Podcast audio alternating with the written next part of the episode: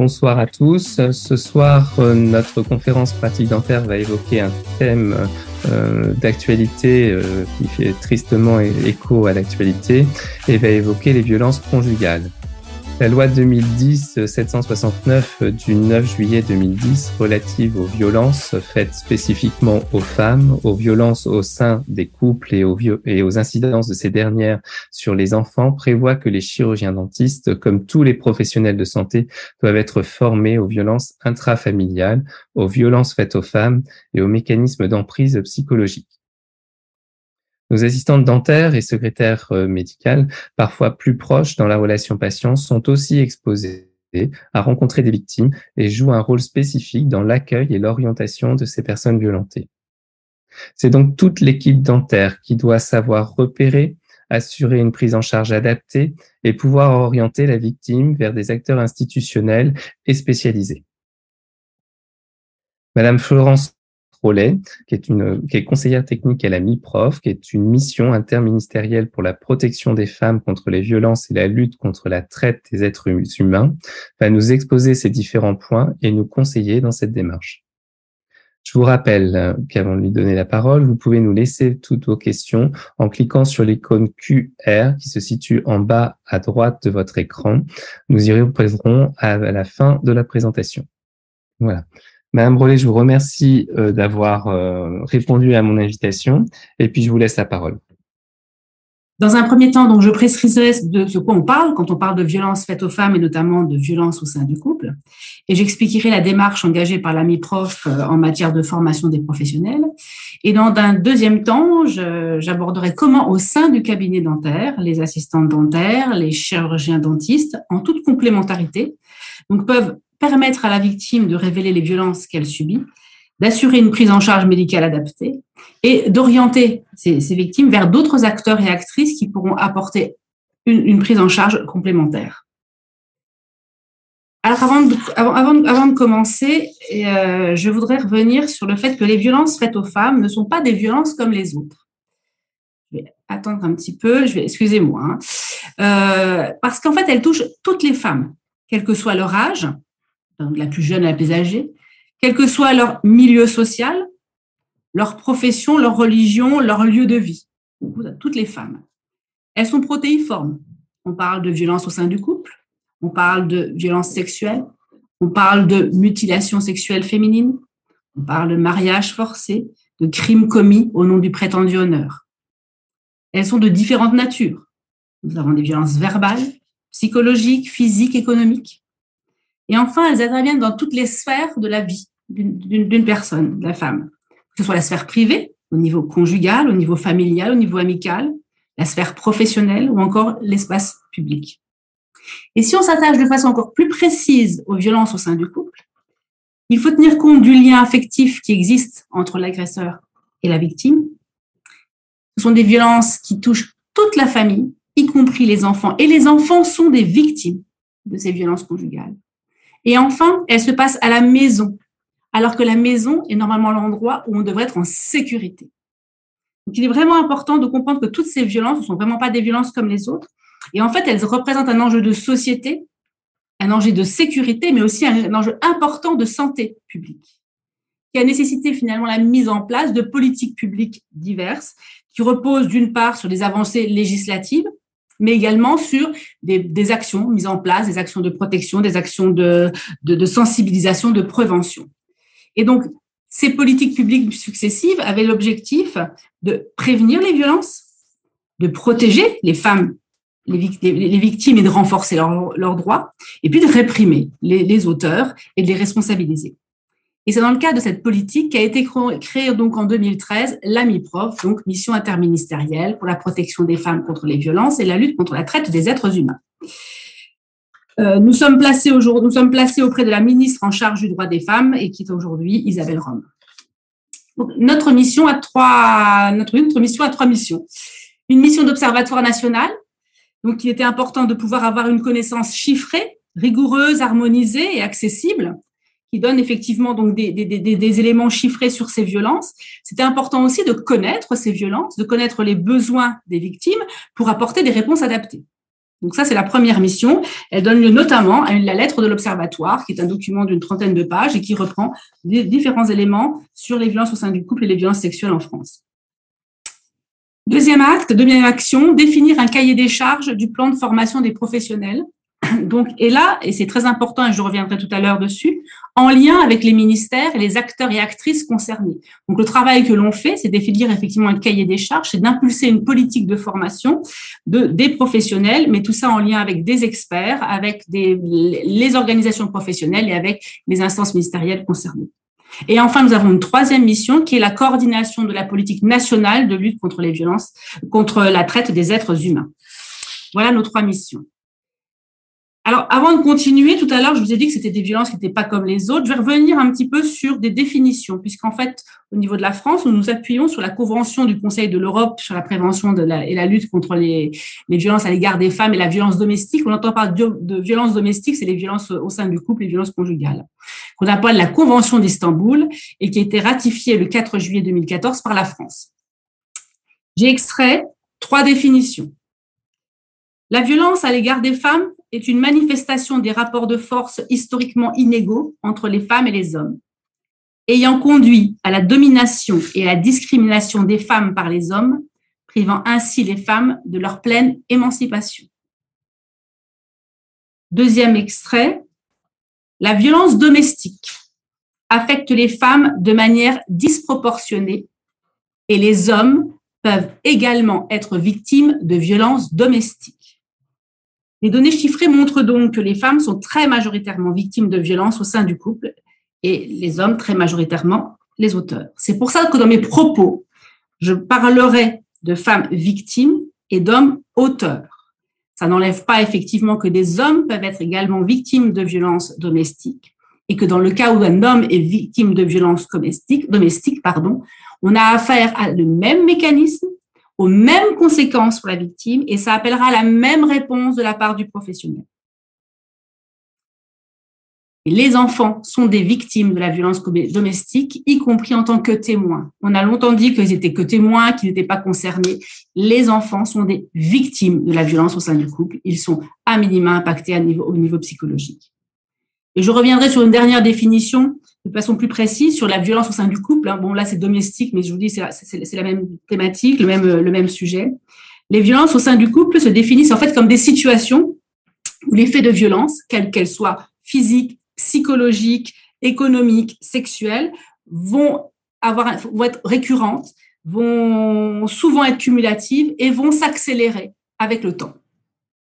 Voilà, c'était un petit peu pour, pour définir. Alors, vous avez vu, je parle souvent de violence au sein du couple et non pas de violence conjugale. Ce sont les mêmes choses, simplement la notion de violence au sein du couple a pour objet aussi d'inclure euh, toutes les femmes, même si elles ne sont pas, même, enfin toutes les situations de couple, même s'ils ne sont pas cohabitants ou pas mariés.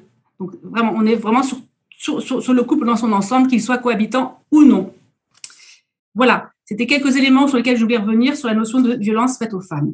Je continue sur ma définition et pour vous expliquer un petit peu en vous donnant quelques données euh, chiffrées extraites bien sûr de la lettre. La première, c'est sur les violences, euh, les morts violentes au sein du couple. Donc là, ce sont les chiffres de 2020, puisque 122 femmes, alors ce sont des chiffres qui, sont été, qui ont été donnés par le ministère de l'Intérieur et la délégation victime. Donc 122 femmes ont été tuées par leur partenaire ou ex-partenaire, soit une femme tous les trois jours. 21 hommes ont été tués par leur partenaire et ex-partenaire. Et 12 enfants mineurs ont été tués dans le cadre de violences au sein du couple sans qu'aucun autre parent ne soit, ne soit, ne soit tué. tué pardon.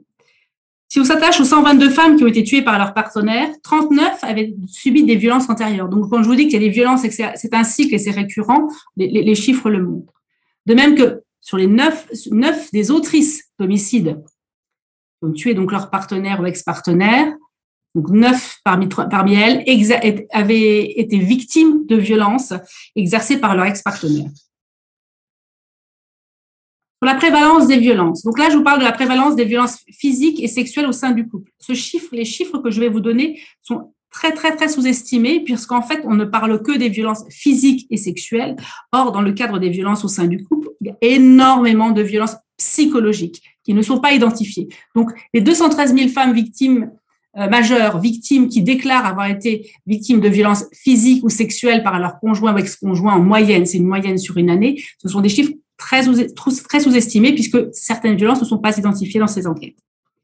Moins d'une femme sur cinq déclare avoir déposé plainte. Et plus de la moitié des victimes n'a fait aucune démarche auprès d'un professionnel ou d'une association. Donc, c'est vraiment des violences qui sont qui sont pas encore révélées et qui sont vraiment sous-estimées. J'ai remis également une petite, une vidéo sur la prévalence des viols et tentatives de viol sur personnes majeures. 94 000 femmes déclarent avoir été victimes de viols ou tentatives de viol sur une année. 9 victimes sur 10 connaissent l'agresseur. On est loin du cliché de dire que voilà, on peut se faire agresser euh, sexuellement par un homme euh, qu'on ne connaît pas. Voilà, 9 victimes sur 10 connaissent l'agresseur et dans 45% des cas, l'agresseur est le conjoint ou l'ex-conjoint de la victime. Dans ces cas-là, une femme sur 10 déclare avoir déposé plainte et 81% des femmes victimes n'entreprennent aucune démarche auprès des forces de sécurité. Un élément important qui vient important, vous êtes, vous êtes tous et toutes des, professionnels de santé. Il se trouve que les professionnels de santé sont les premiers recours, sont les premiers professionnels auprès de qui les femmes révèlent des violences au sein du couple et des violences sexuelles. En matière de violences euh, physiques et sexuelles par conjoint ou ex, hein, donc les violences au sein du couple, 25% ont consulté un médecin, 19 un psychiatre ou un psychologue, 12% ont parlé à des services sociaux, 7 à une association, 7 à un service téléphonique d'aide aux victimes. Et enfin 55 n'ont engagé aucune démarche. On parle de violences sexuelles, 30% ont parlé, ont consulté un médecin, 28% un psychiatre ou un psychologue, 18 en ont parlé à des services sociaux, 10% ont rencontré, ont rencontré des membres d'une association spécialisée, 10 ont fait appel à un, service téléphonique d'aide aux victimes, mais enfin 47 n'ont entrepris aucune démarche. C'est pour vous montrer un petit peu quand même effectivement que vous, en tant que professionnel de santé, vous êtes pleinement impacté, les violences impactent de la santé de façon importante et vous êtes pleinement concerné puisqu'en fait c'est auprès de vous que les femmes révèlent majoritairement les violences vécues. Après ces quelques chiffres, je voudrais revenir sur le sur le, le fait que euh, et sur la démarche que nous avons engagée en matière de, de, de, de, formation. Vous l'avez rappelé, Monsieur Braquevelt, euh, parce que euh, la, la, formation est une des priorités de la politique nationale de lutte contre les violences faites aux femmes.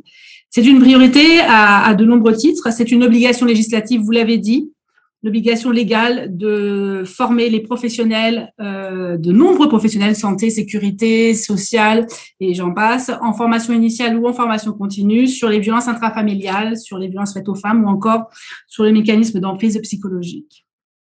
Ça fait l'objet également, comme je vous ai, de mesures spécifiques et l'importance de, de, former les professionnels sur cette thématique a été rappelée dans le cadre du Grenelle organisé euh, sur les violences au sein du couple.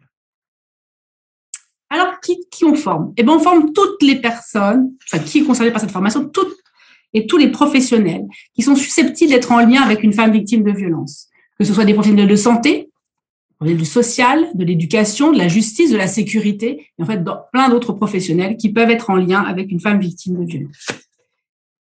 Pourquoi on forme? Quel est l'objectif? Qu'est-ce qu'on attend? L'objectif, il est, il, il, est, il est triple. C'est mieux repérer les situations de violence on tout à l'heure, les femmes ne révèlent pas obligatoirement les violences, les violences ne sont pas toujours visibles, et donc souvent elles sont tues. Elles sont tues parce qu'elles peuvent avoir honte, elles peuvent avoir peur de ne pas être crues, elles peuvent avoir le mécanisme d'emprise qui fait que bah, elles n'osent pas en, parler. Et souvent, il peut y avoir des, des, des on ne fait pas le professionnel s'il n'identifie pas ces, ces, ces, violences, ne fera pas la connexion entre une demande qui peut être formulée et l'existence de violences. Je vais prendre un exemple autre, euh, une demande d'aide sociale, euh, peut, une demande d'appartement ou une demande d'aide financière peut être justifiée euh, en off par la situation de violence que vit la, la, la, victime, mais par contre, le professionnel n'ayant pas identifié ne pourra pas, euh, ne fera pas le lien. Et du coup, bah, ne faisant pas le lien, ne peut peut-être pas avoir un diagnostic et un bon diagnostic adapté et ainsi donc poser un diagnostic exact, qu'il soit sanitaire, social, juridique ou autre, et donc du coup pouvoir identifier et hiérarchiser donc son, action professionnelle. Donc mieux repérer, c'est mieux prendre en charge. Et puis c'est également mieux orienter. l'important, c'est que chaque professionnel intervient dans son domaine de compétences. On reste dans chacun dans son domaine de compétences.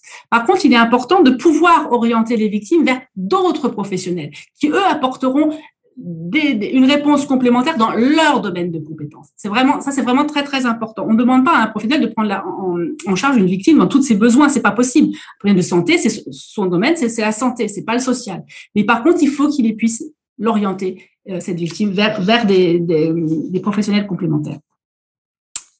Alors, quelle démarche on a, on a pris et comment on s'est, euh, on, a, on a organisé tout ça? Donc, notre but, je vous le disais, c'était d'impulser une démarche de, de, formation, euh, que ce soit en formation initiale ou continue.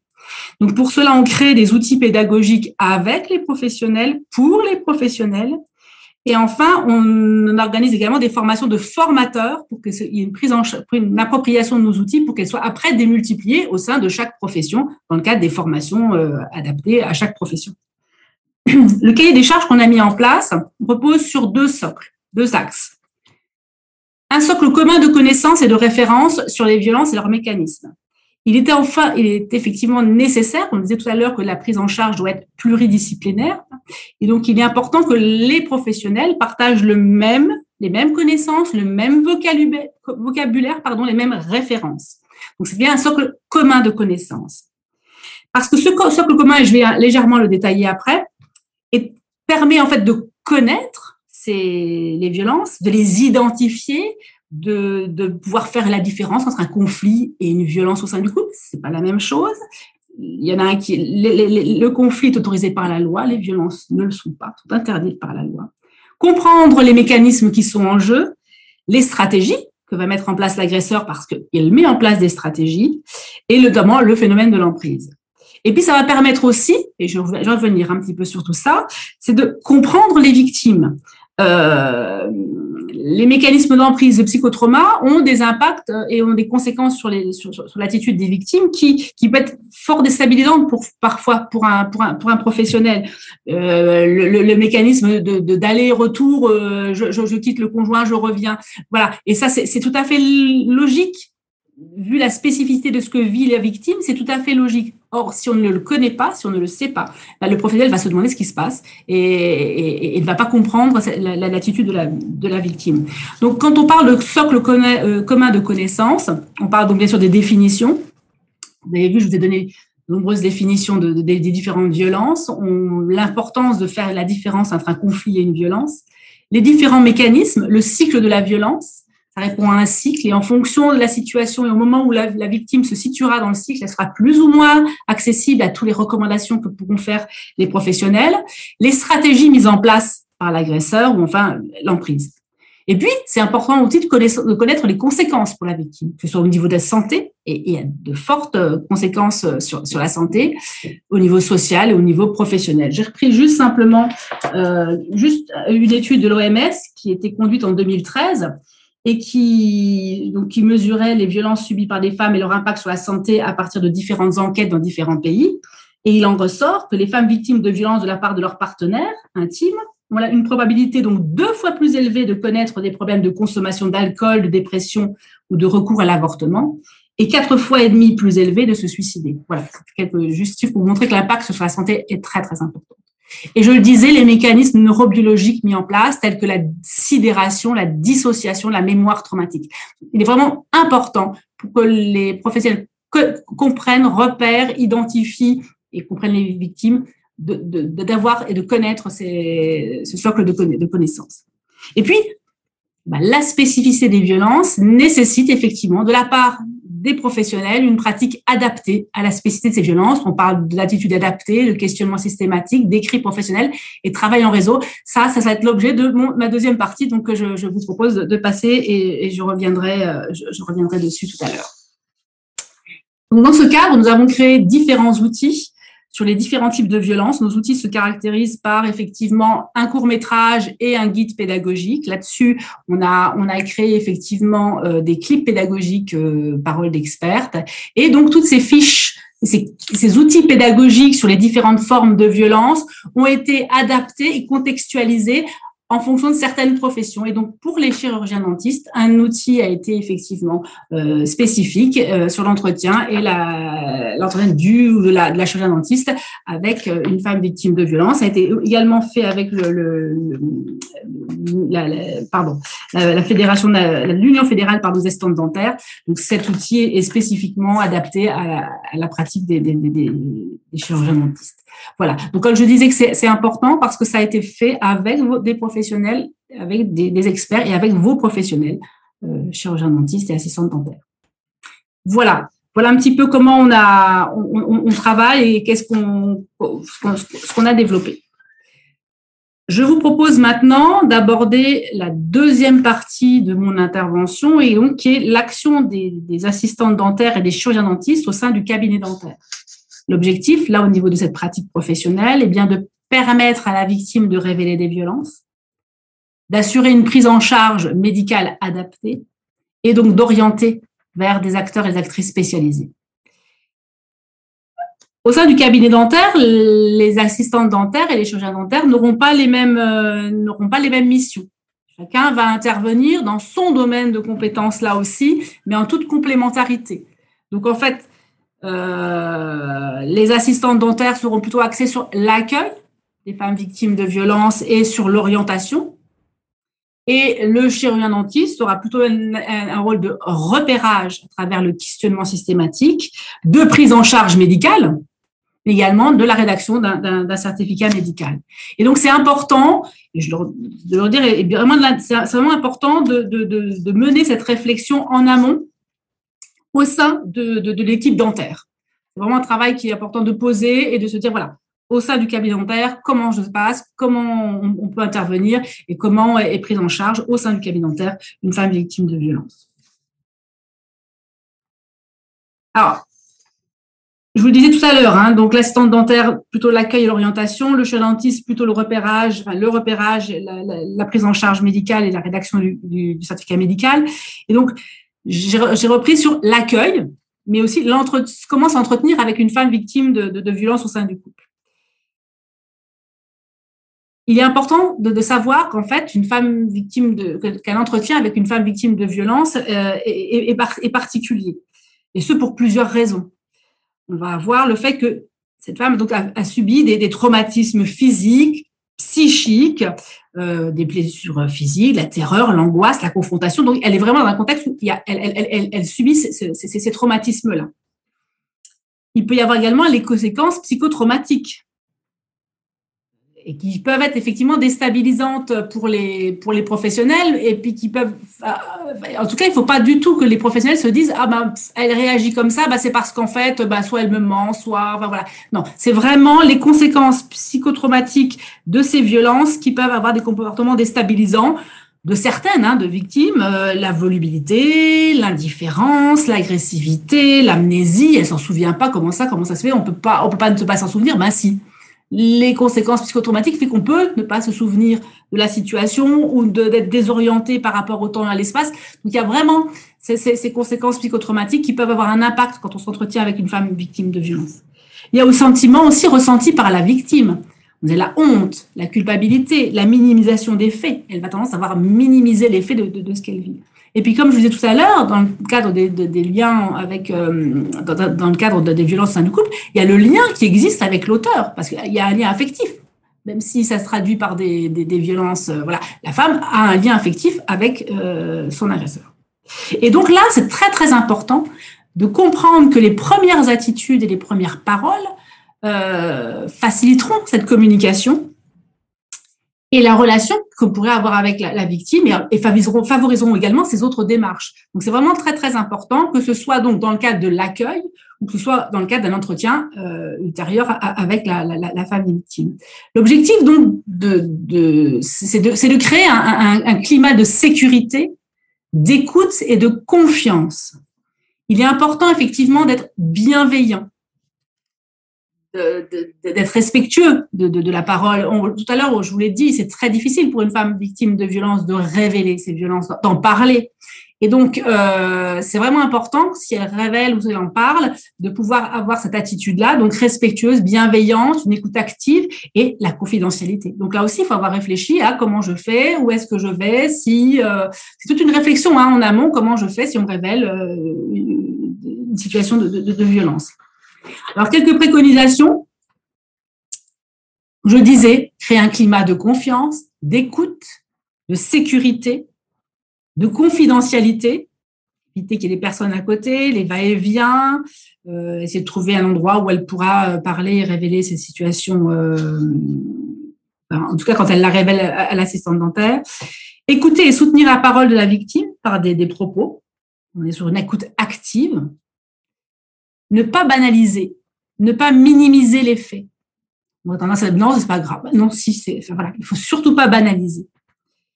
Il faut pas euh, il, faut, il faut pas juger la victime. Euh, notamment, je vous ai expliqué le fait qu'elle y a qu'elle retourne voir son conjoint, qu'elle qu'elle reparte, qu'elle revienne. Ces allers-retours sont, sont, sont s'expliquent s'expliquent par tous ces mécanismes et par ce phénomène, euh, notamment le phénomène d'emprise. Donc surtout ne pas juger la victime.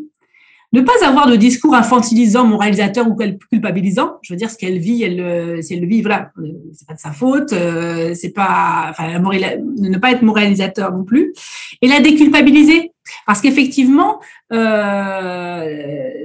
ne justifie qu'elle subisse une agression. Donc c'est pas elle, c'est pas sa faute. Or l'agresseur, quand est-ce qu'il quand, quand il va il va il va l'agresser, quel que soit psychologiquement, ou hein, c'est ta faute. Si tu te conduisais pas comme ça, je serais pas méchant avec toi. Il justifiera toujours le fait de ces violences, ces agressions par le fait que c'est la faute de la victime. Or non.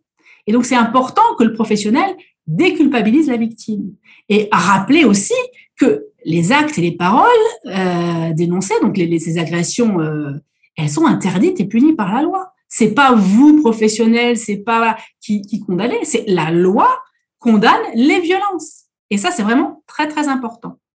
Alors, on a identifié quelques, quelques phrases toutes simples, qui paraissent peut-être vraiment très, très simples hein, à, à, lire comme ça, mais qui ont un impact très, très important par, euh, pour, pour, les victimes. Et, et parce qu'elles reposent les choses alors à dire, on préconise de dire à la victime, la loi interdit et punit les violences. C'est la loi. Vous n'y êtes pour rien. L'agresseur est le seul responsable. Et un autre élément, c'est je vous crois. C'est primordial. On parlait de difficultés pour révéler les violences, on parle de, de, difficultés à, en parler, et en plus, et, l'agresseur va lui dire de toute façon personne ne te croira. Donc le fait que le professionnel dise je vous crois, mais c'est primordial pour une victime pour révéler ce qu'elle vit. Après, on vous demande pas de, de, de, de, de, de, de au professionnel quel qu'il soit de, de, de, voir si c'est vrai, pas vrai. Là, là, il y a la police. Le jour où il y a une dépôt de plainte, ça sera la police, la gendarmerie qui fera son job. Mais de principe, on croit la victime. Ce qu'il faut éviter, effectivement, tout à l'heure, comme je vous le disais, mais pourquoi vous acceptez ça? Vous vous rendez compte de ce qu'il vous fait subir? Puisque là, on retourne la culpabilité. Comment C'est de la faute. Tu acceptes encore, c'est ta faute finalement si tu acceptes ces choses-là. vous voyez, on inverse avec ces paroles-là, même si on croit bien faire, hein, euh, mais on inverse la culpabilité. Là aussi, tout va s'arranger entre toi et lui. Euh, c'est pas si grave que ça c'est un malade. Non, dans de très, très, très, très, très, dans la grande majorité des cas, ils ne sont pas malades. Ils savent très bien ce qu'ils font. Et pourquoi vous n'êtes pas parti? Là aussi, pourquoi tu n'es pas parti? On réinverse la culpabilité. Donc, il y a une chose toute simple, c'est qu'il faut éviter les, les, questions qui commencent par, par pourquoi, parce que souvent, bah, même si on ne le veut pas, elles sont, elles sont culpabilisantes.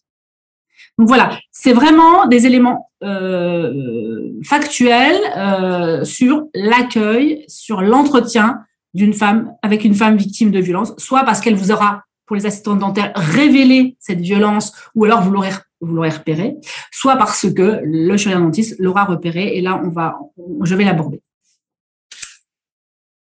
Donc je le disais tout à l'heure, l'accueil, donc l'assistante dentaire va accueillir et, doit pouvoir effectivement accueillir euh, correctement, voilà le terme, euh, les, voilà, les, victimes qui peuvent révéler des, violences, mais il faut également pouvoir les repérer. Et là, à travers le questionnement systématique, et donc là, c'est là sur les chirurgiens dentistes hein, qui, assurent ce, questionnement systématique, il est effectivement important de pouvoir les, repérer. repérer une, violence, une fois qu'elle est, si elle est physique, euh, on verra des coups. Ah, le chirurgien dentiste verra bien les, problèmes au niveau, au niveau des coups. Par contre, si elle est psychologique ou autre, euh, donc ce ne sera pas obligatoirement très visible, la femme ne le révélera pas obligatoirement, ou alors ça va être des signes diffus et, émis de manière indirecte. Ça, c'est une première chose. Deuxième chose, euh, il n'y a pas de portrait type de femme victime. Je vous disais, ça concerne toutes les femmes, quel que soit leur âge, leur milieu social, leur lieu de vie. Donc, il n'y a pas de, de, question de, de, de, excusez-moi oui de portrait type d'une femme victime mais il n'y a pas de portrait type non plus de partenaire violent donc, en fait, tous les milieux, comme je vous disais, sont concernés, quel que soit l'âge, le milieu social, le niveau d'études ou la culture. Les cultures. Et donc, pour dépister les violences, bah, la meilleure façon, c'est de poser la, question en tête à tête. Bien sûr, ça sera toujours en tête à tête. Euh, il faut, vous pouvez pas avoir quelqu'un à côté, elle ne parlera pas. En plus, c'est son agresseur. Voilà. Donc, c'est vraiment au cours d'un entretien en tête à tête avec la victime de poser la, la question des, des violences. Alors, il n'y a pas de question type, en fait. La meilleure des questions, c'est celle que le professionnel se sent de poser. Donc, il s'est posé la question voilà, comment il se sentait par rapport à ça, comment il percevait les choses et comment il se sentait capable de, poser cette question-là. Avez-vous été victime de violences dans le passé ou actuellement? Ou alors avez-vous subi des violences dans, l'enfance, au travail, dans votre couple? Comment ça se passe quand votre conjoint n'est pas d'accord avec vous? Comment se comporte votre partenaire avec vous, encore est-ce que vous avez déjà subi des événements qui vous ont fait mal ou qui continuent à vous faire mal? Il n'y a pas de question type. Euh, voilà, c'est celle que le professionnel se, sent capable de, poser. Et euh, les professionnels peuvent nous dire aussi, euh, oui, mais bon, c'est quand même, c'est quand même intrusif comme question pas, plus que est-ce que vous, euh, vous, avez des addictologies, hein, je veux dire des addictions, pardon. Pas plus si vous avez des addictions. C'est une question qui peut être posée lors de l'anamnèse. Alors là, c'est ce qui est préconisé, mais ça peut être posé à d'autres moments. C'est vraiment quand le professionnel se sent euh, de, de, de, poser cette question-là. Et, euh, et, donc ce questionnement finalement est très bien accepté par les femmes, parce qu'en fait ce n'est qu'un question, ce n'est entre guillemets hein, que. C'est-à-dire que euh, si la femme n'est pas victime, elle va vous répondre non, je non, pas, pas, subi de violence. Si la femme est victime de violence, mais qu'elle n'a pas envie d'en parler, bah, elle, dira non. Je ne, je ne, vis pas, je ne subis pas de violence.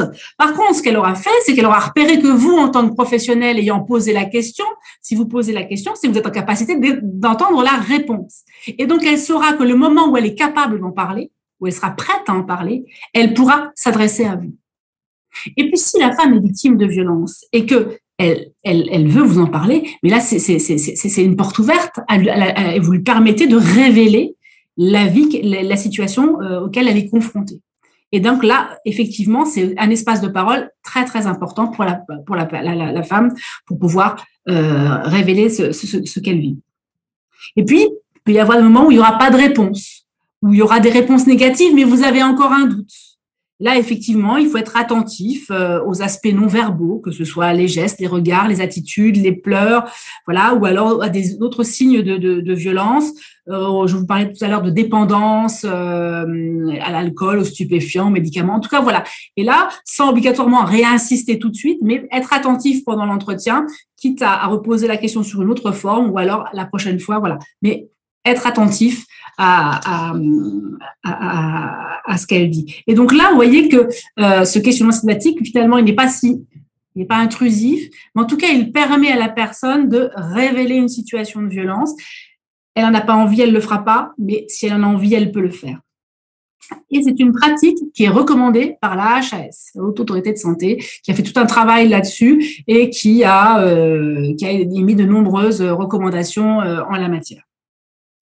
Donc, importance de repérer la situation de, violence pour pouvoir donc apporter une prise en charge adaptée. Là, sur la prise en charge médicale, ben, vous êtes des professionnels de santé, hein, vous, vous prenez en charge dans votre domaine de compétences. Là, il n'y a pas de, d'éléments particuliers. Hein, vous, vous, intervenez sur votre, sur votre domaine de compétences. Mais un élément très, très, très important aussi, c'est, c'est la rédaction d'un certificat médical de constatation. Et là, on a travaillé avec vos professionnels de santé, notamment avec l'ordre.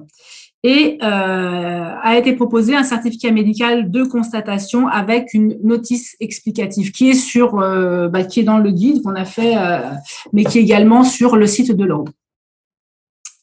Alors pourquoi rédiger un écrit et pourquoi rédiger ce certificat médical de constatation?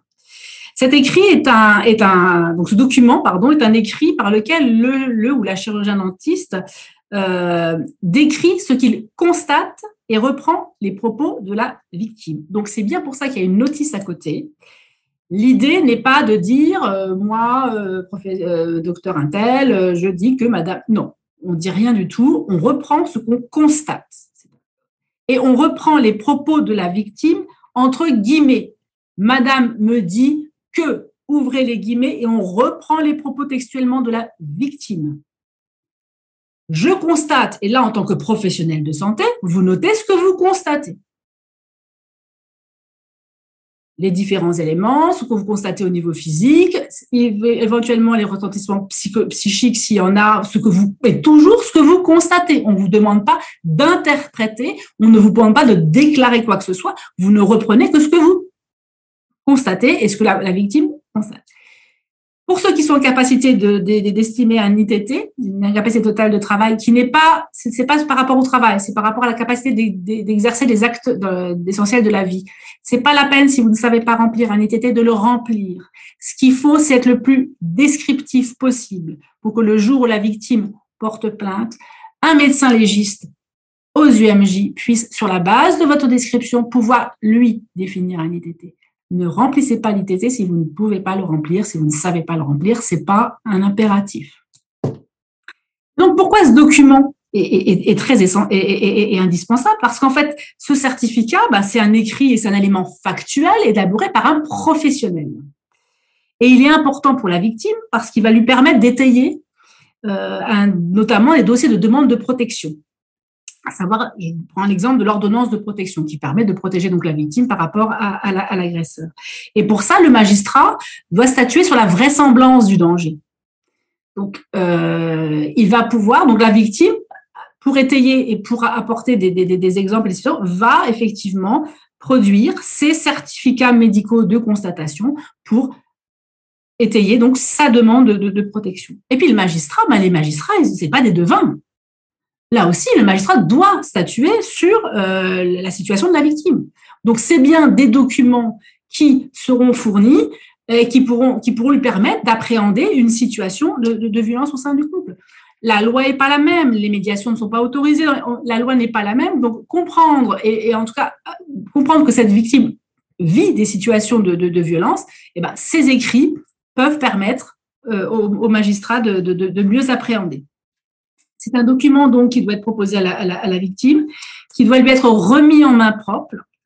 Et si elle ne peut pas le garder parce que finalement ça peut la mettre en danger d'avoir cet écrit-là, eh ben, on propose au professionnel de le garder dans son, document, dans son dossier et de le lui remettre le jour où elle, le demandera. Voilà. Donc c'est vraiment un document très important. Euh, je crois que vous avez l'habitude de faire des certificats médicaux. Je crois que c'est quelque chose de, courant dans votre pratique. Euh, voilà, c'est vraiment un, élément important. Je pense qu'on ne mesure pas toujours l'importance de ces documents pour ces femmes victimes de, violences. Troisième point, c'est effectivement orienter la victime vers un réseau d'acteurs et d'actrices spécialisés euh, dans le cadre de violences au sein du couple.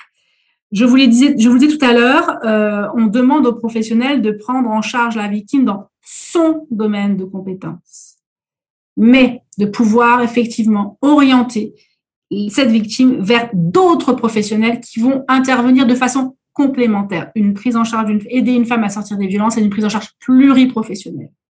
Donc, c'est l'informer qu'elle peut être aidée et accompagnée par des professionnels, des structures ou des associations. Là, j'ai mis simplement un petit, un petit, petit trou là. C'est tous les professionnels avec qui on a travaillé, que ce soit les services sociaux, les professionnels de santé, les associations, la police municipale, le SAMU, les pompiers, les, la gendarmerie, la police, les procureurs de la République, les, les, juges aux affaires familiales, les avocats et bien sûr les, associations Voilà, c'est vraiment vers tous ces professionnels en fonction de, de, de certaines euh, situations vers qui vous pouvez orienter les femmes euh, victimes de, de, de violences. Et là aussi, il n'y a pas d'intervention de, chronologique. Il n'y a pas d'abord un plus un autre professionnel. Non, la, femme victime révèle ses violences à ce professionnel-là, il la prend en charge dans son domaine et il l'oriente en fonction des besoins de cette femme victime. Et à minima, appeler le 3919, euh, ça c'est un numéro primordial, c'est le numéro national, je, vais le détailler plus, tard. Et là aussi, cette, cette démarche-là, autant je vous disais, il est important qu'au sein du cabinet dentaire, vous, l'ensemble de l'équipe dentaire, se pose les bonnes questions et anticipe cette, cette, action, autant il est aussi important d'anticiper euh, la, constitution de ce réseau de, professionnels et de voilà. C'est pas quand vous avez une femme victime qui est devant vous que ah mais vers qui je l'oriente. Non peut-être avoir repéré avant les associations locales euh, vu au niveau avec, le, avec la commune quelle est l'assistante sociale vers qui on peut orienter. Vous voyez tout ça ça s'anticipe. Et une fois que c'est acté que c'est organisé ben voilà c'est fait. Mais ça s'anticipe tout ça. Alors, je vais, je vais continuer simplement en vous redonnant quelques numéros pour l'orientation. Donc, bien sûr, le 3919, numéro national donc destiné aux, femmes victimes, à leur entourage et aux professionnels. Ça aussi, je dire, en tant que professionnel, vous pouvez aussi avoir des questions et n'hésitez pas à appeler le 3919. Donc, c'est un numéro de téléphone qui est anonyme et gratuit, donc en, en métropole et dans les DOM, accessible 7 jours sur 7, 24 heures sur 24. Ça permet d'avoir une écoute une information et une orientation vers les dispositifs locaux d'accompagnement. Donc, effectivement, vous pouvez conseiller à la femme victime d'appeler le 3919, elle sera écoutée, on pourra l'orienter en fonction de ses besoins et de l'expression de ce qu'elle aura, leur a donné. Les services de police, bien sûr, et de gendarmerie. Les femmes victimes peuvent effectivement déposer plainte, quel que soit leur lieu d'habitation. Hein. je veux dire, elles ne sont pas obligées de déposer plainte dans leur lieu d'habitation. Quel que soit l'endroit où elles sont, elles peuvent déposer euh, plainte. Il y a également des, intervenants sociaux et des psychologues dans certains commissariats et certaines euh, gendarmeries. Et puis, le ministère de l'Intérieur a mis en, place une plateforme numérique de signalement aux atteintes aux personnes d'accompagnement des victimes. C'est sous forme de chat, c'est très très bien, on a de très très très bons retours. C'est sous forme de chat, euh, ça permet un accueil personnalisé et adapté par des policiers ou des gendarmes qui sont spécifiquement formés sur les violences euh, sexuelles. C'est anonyme, c'est gratuit acceptable 7 jours sur 7, 24 heures sur 24. Et puis, dans certains cas, ils peuvent également mettre en lien euh, une femme victime avec euh, un commissariat. Voilà. C'est aussi accessible aux témoins. C'est important aussi en tant que témoin de pouvoir savoir comment je peux faire. Et c'est accessible aux professionnels. Vraiment, faut pas, faut pas vraiment pas hésiter. Autre, euh, autre professionnel vers qui vous pouvez orienter, c'est le réseau médical, bien sûr, les professionnels de santé, les services médicaux euh, communaux, euh, les services sociaux, les associations d'aide aux victimes. Et là, le 3919, bien sûr, peut vous orienter, mais vous pouvez aussi sur le site, et je vais vous montrer tout à l'heure, arrêtons euh, vous avez les coordonnées des associations d'aide aux victimes par département. Les différents numéros d'urgence, bien sûr. Et donc, qui est important, c'est que euh, il peut être frustrant pour un professionnel de, de, de repérer une situation de violence, de, de dire à la, à, à la victime bah, allez, allez voir un tel, allez voir un tel, allez voir un tel, et puis finalement elle revient, elle a, elle l'a pas fait pour X raison. Et en fait, c'est une adulte, on est bien sur des adultes là, hein, euh, voilà. Elle reste décisionnaire et elle les contactera quand elle sera prête. Et ça, c'est très, très important parce que ça peut être décourageant pour des professionnels et c'est vraiment important de comprendre effectivement que elle, bougera et elle le fera quand elle, quand elle sera prête. Voilà, je vous parle du site Arrêtons les violences. Donc, euh, vous le voyez, il y a trois grands items. J'ai besoin d'aide qui est plutôt destiné aux victimes. Euh, je suis témoin. Qu'est-ce que je fais si on me révèle une situation de violence Aussi, je j'y assiste, voilà. Et puis je suis professionnelle.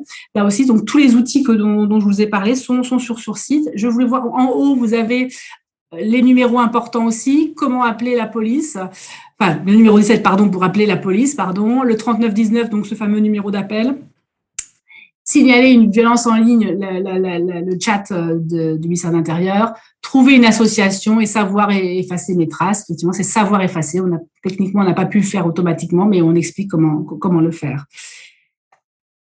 Et donc là aussi, comme je vous le disais, euh, les associations donc de prévention et de lutte contre les violences sexuelles vous pouvez les retrouver euh, également sur ce site. Ainsi que, et j'ai pas fait de slide, mais ainsi que tous les outils pédagogiques que l'on fait, ils sont accessibles, ils sont disponibles. Il y a que certains, euh, certaines professions qui ne le sont pas, mais tous nos outils sont accessibles, téléchargeables, gratuits, utilisables pour pouvoir ben, se former sur sur ces violences et, et voilà.